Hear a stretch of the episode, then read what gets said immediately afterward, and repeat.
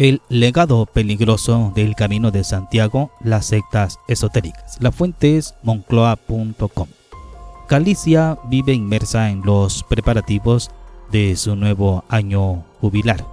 El Sacabeo 2021 eh, se presenta como la gran esperanza para el Camino de Santiago de recuperar cierta normalidad tras el corte que ha supuesto la pandemia. Además cuenta con el handicap de que el Papa Francisco lo ha prorrogado hasta 2022. Eh, decisiones únicas para tiempos inciertos.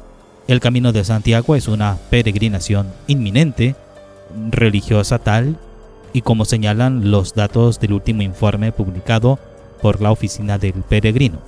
Según explica Judith C. en el medio digital español moncloa.com, Tan solo un 9% de los más de 300.000 peregrinos que se registraron en el organismo asegura que hace el camino de Santiago por otra motivación no relacionada con la religión. Y es aquí donde se oculta uno de los grandes peligros ocultos tras la idealización de la ruta de peregrinación en forma de sectas esotéricas.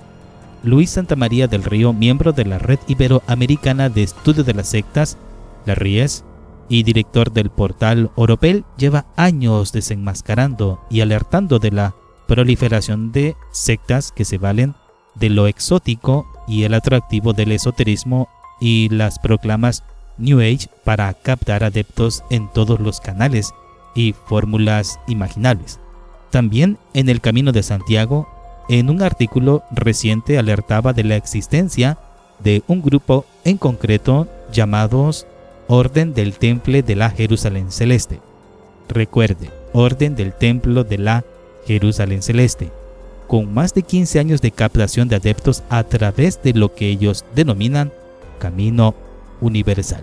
Si le llega una invitación de esta secta a hacer el Camino de Santiago, no lo haga con ellos.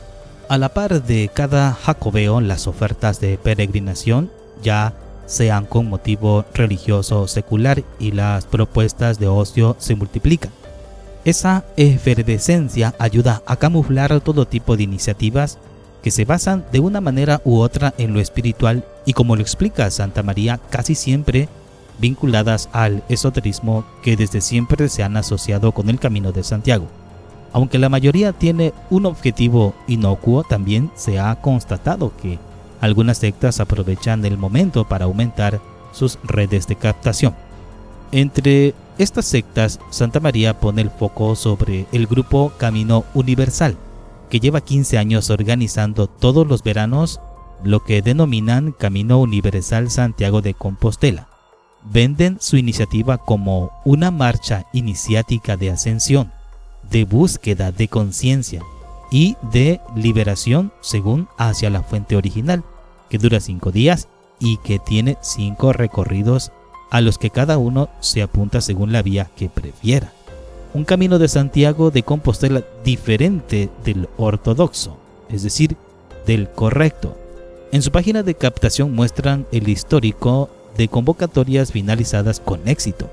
Incluso en 2020 consiguieron mantener el evento a pesar de las restricciones. En cada una de las vías informan de cuál es el recorrido que realizan hasta llegar a Santiago de Compostela. Por supuesto, publican imágenes de ediciones anteriores para convencer a los potenciales usuarios de que no son más que un grupo normal de personas que viaja junta y vive una experiencia en grupo. En la siguiente parte conoceremos cómo te captan estas sectas con el tradicional invitatorio de Camino Universal.